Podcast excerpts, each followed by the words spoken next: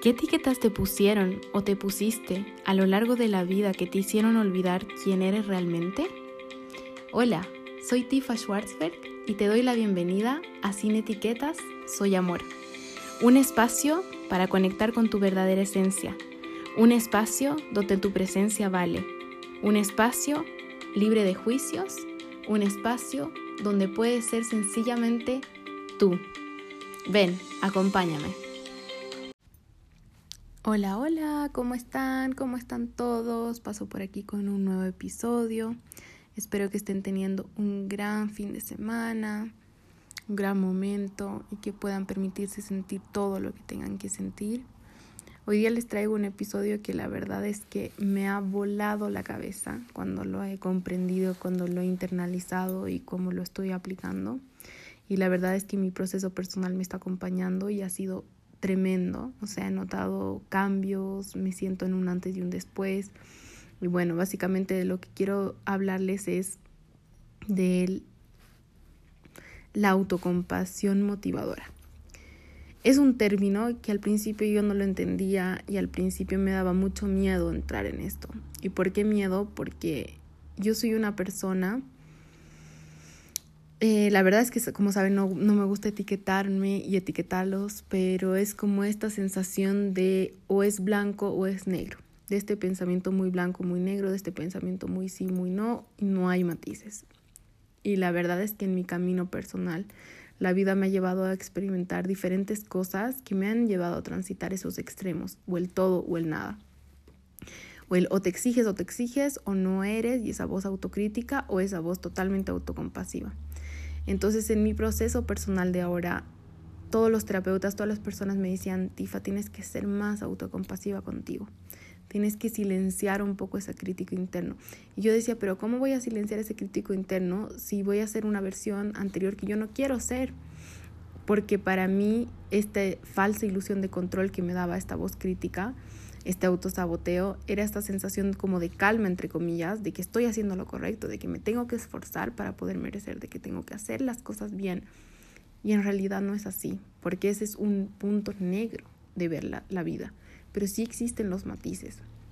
Entonces me decían, pero sé más autocompasiva. Yo decía, pucha, pero qué miedo ser autocompasiva, porque finalmente si voy a ser autocompasiva voy a caer en el rol de víctima, voy a caer en un rol de dejarme estar.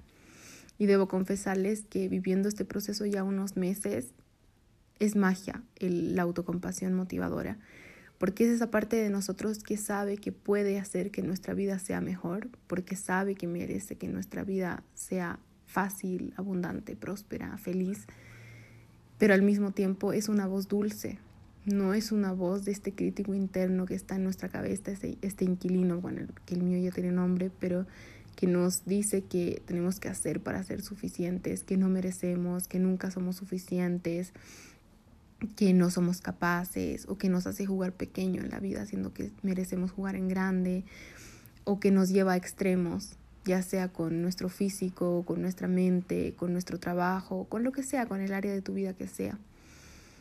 Y existe este punto medio, existen estos matices.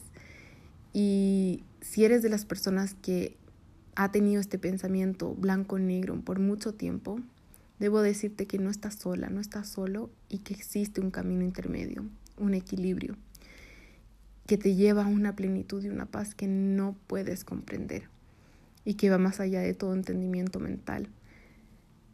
Es este juego, este vaivén entre tu, entre tu voz autocompasiva y a tu niño interno y tu voz crítica es una autocompasión, pero que te motiva.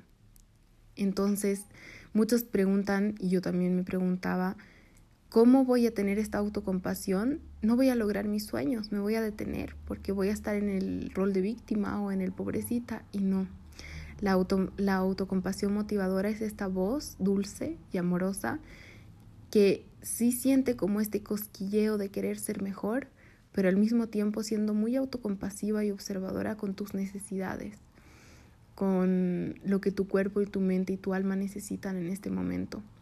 Es esa motivación, porque siempre nos han acostumbrado a que es, dale, tú puedes, a pesar de todo, tú puedes, porque todos han podido, O el famoso no pain, no gain, no hay dolor si no hay ganancia del gimnasio.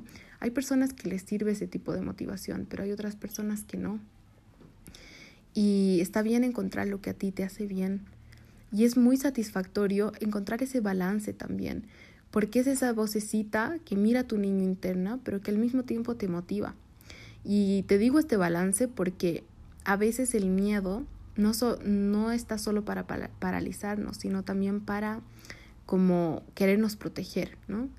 Eh, querernos proteger de, de, de las situaciones, pero cuando dejamos que el miedo o esta autocrítica lideren nuestra vida, obviamente nos llevan por un camino súper oscuro, porque empezamos a autosabotearnos, a autocriticarnos, a creer que mm, si no estamos haciendo constantemente no merecemos, a creer que tenemos que vernos de cierta manera para merecer y bueno, un sinfín de creencias limitantes y paralizadoras, ¿no? Pero esta autocompasión motivadora es, como les decía, esta voz sutil, esta voz que es tu niña interna diciéndote tú puedes, pero al mismo tiempo permítete descansar si es necesario, permítete ver la vida como grises, con una alimentación intuitiva, con un ejercicio intuitivo, con un trabajo intuitivo, con todo intuitivo. Y estamos acostumbrados a querer buscar respuestas afuera cuando las respuestas están adentro. Y es por eso, es porque nos han educado que es peligroso escucharnos. Pero te invito con este episodio a que te escuches y escuches qué voz está liderando tus días. Esta voz autocrítica y autosabotadora o esta voz víctima o esta voz realmente autocompasiva y motivadora. ¿Quién es? ¿Qué, qué está a la base de esto?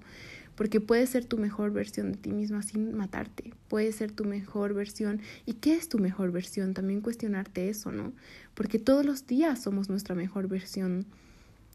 Eh, intentamos una y otra vez pararnos, sacudirnos y levantarnos. Y solo por el hecho de que estás aquí escuchando este episodio, eh, ya estás haciendo y invirtiendo en ti.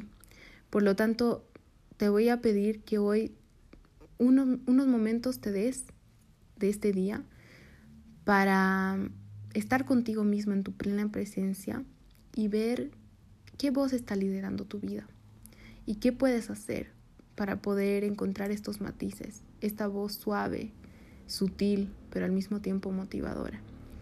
Te invito con todo mi corazón a que la, invites a esta vocecita a tu vida y a que puedas ver la vida con matices, con balance, porque de eso se trata, el vivir, el no sobrevivir y decirte que ningún extremo es bueno y que el camino del medio existe.